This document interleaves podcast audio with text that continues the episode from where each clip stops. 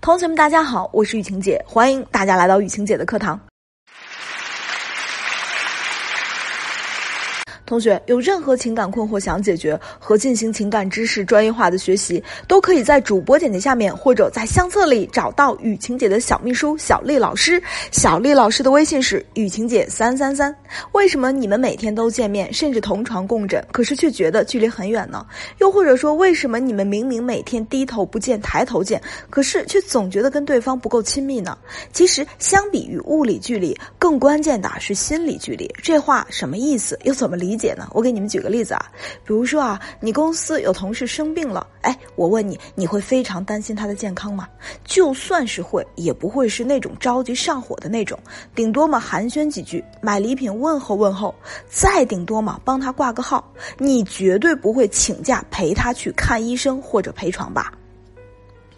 可是同理啊，如果你老家有你很亲的亲人生病了，我相信啊，你赶也要赶回去。为什么会这样呢？虽然你跟老家的物理距离非常远，但是你跟老家人的心理距离却非常近。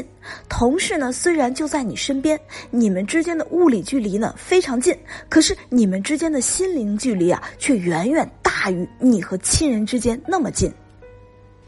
说到这儿啊，我不得不说，很多同学走入了一个误区，他们就会觉得，哎，我只要把他拴在我身边就可以了，我二十四小时了解他的动向，他跟我报备啊，我也能随时看他的手机，哎，我就安全了。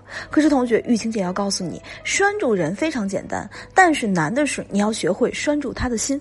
那么该如何拉近两个人的心理距离呢？我下面啊分享几个方法给大家。第一点，暴露脆弱。暴露脆弱的过程可以让对方觉得你是信任自己的，否则你不会随便在自己面前暴露脆弱。你敢暴露脆弱，就说明你自己心中这段关系是安全的。但是大家要注意啊，暴露脆弱可不是演苦情戏。如果演苦情戏，负能量，这个和暴露脆弱是有本质性区别的。如果是前者，男人一定会跑掉。那么正确的暴露脆弱长什么样子呢？什么样的内容能快速的缩短两个人之间的心理距离呢？当然啊，就是内心比较隐私的话题了。给大家举个例子，怎么样区分负能量以及暴露脆弱？比如说啊，老婆跟老公说：“哎，我怎么觉得你看起来不太开心？是不是发生了什么事儿？”如果这个时候老公说：“哎，没什么，挺好的。”但是如果你是妻子，觉得丈夫好像有心事，没有太跟你吐露心扉，你会怎么说呢？这个时候啊，可能有同学就会这么说了：怎么可能没有？我觉得啊，你就是不信任我，不想跟我说，不想跟我袒露嘛，也没拿我当什么亲人嘛，你自己心里不有鬼吗？哎，你看啊，这个可就不叫暴露脆弱了，这个叫昭然若揭的负能量。因为你越是这样说，你们两个人之间的关系就会变得越弱，甚至丧失。那暴露脆弱该怎么说啊？我们不妨这么说，比如说啊，丈夫不是说了吗？没什么，挺好的。接下来啊，你就接着说，嗯，哎，我不知道最近咱俩是不是同病相怜？哎，你别提了，我在单位也遇着小人了。嗯，不过我是谁啊？我是你老婆，一咬牙就过去了，大不了回来跟你八卦八卦呗。哎，这句话说完，就让男人有一种和你是统一战线的感觉，他甚至还会觉得。嗯，我觉得我这个老公当的不太合格，老婆在外面都咬牙，银牙都要咬碎了，我呢还没有帮上他，我我是不是还有事瞒着他？不行，我今天啊要把自己所有的心事说给老婆，看到没有？这个才叫暴露脆弱。第二个方法叫做一个特定的称呼，我再给同学们举个例子啊，比如说啊，你大名叫王美丽，你身边的人可能会叫你哎王美丽，也有人会叫你哎美丽，还有人叫你嘿丽丽。那一般什么样的人会叫你丽丽呢？是不是跟你走得更为亲近的人才会把你叫得更亲近呢？从心理学角度来讲，当两个人心理上的距离越来越靠近的时候，他们的称呼就会从姓名加头衔，然后呢再到名。再拿王美丽这个名字举例子啊，比如说啊，很亲近人会怎么叫你？王美丽小宝宝。美丽小猪猪，看到没有？姓名加头衔。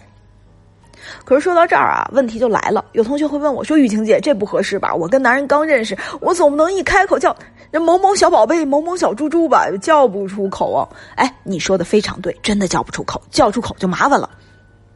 别着急啊，我给你调整一下。这个时候，如果你和这个男人是刚认识的，或者说呢，嗯，你和你老公现在的关系比较紧张，我们该怎么叫呢？也是姓名加头衔的法则啊，看可以这么叫。比如这个男人叫张小明，你在聊天的时候啊，你自然而然就可以说：“哎，张小明同学呀，哎，张小明小伙伴呀。”你看这样的距离是不是？又亲近，好像又没那么亲近；又暧昧，好像又没那么暧昧。但是，就是让人觉得亲切、舒服，愿意和你拉近心理距离。下面我们说第三点啊，叫做共谋。说白了，就是两个人共同干成一件事儿，或者说共同完成某件事儿。两个人如果有机会一起去完成一件有难度的事情，可以真正体会到两个人去统一战线、面对外部困难的那种同盟感，一定是有利于增进感情的。比如说啊，你们俩一块出去，结果迷路了，然后呢，一起一步一步的找到了方向。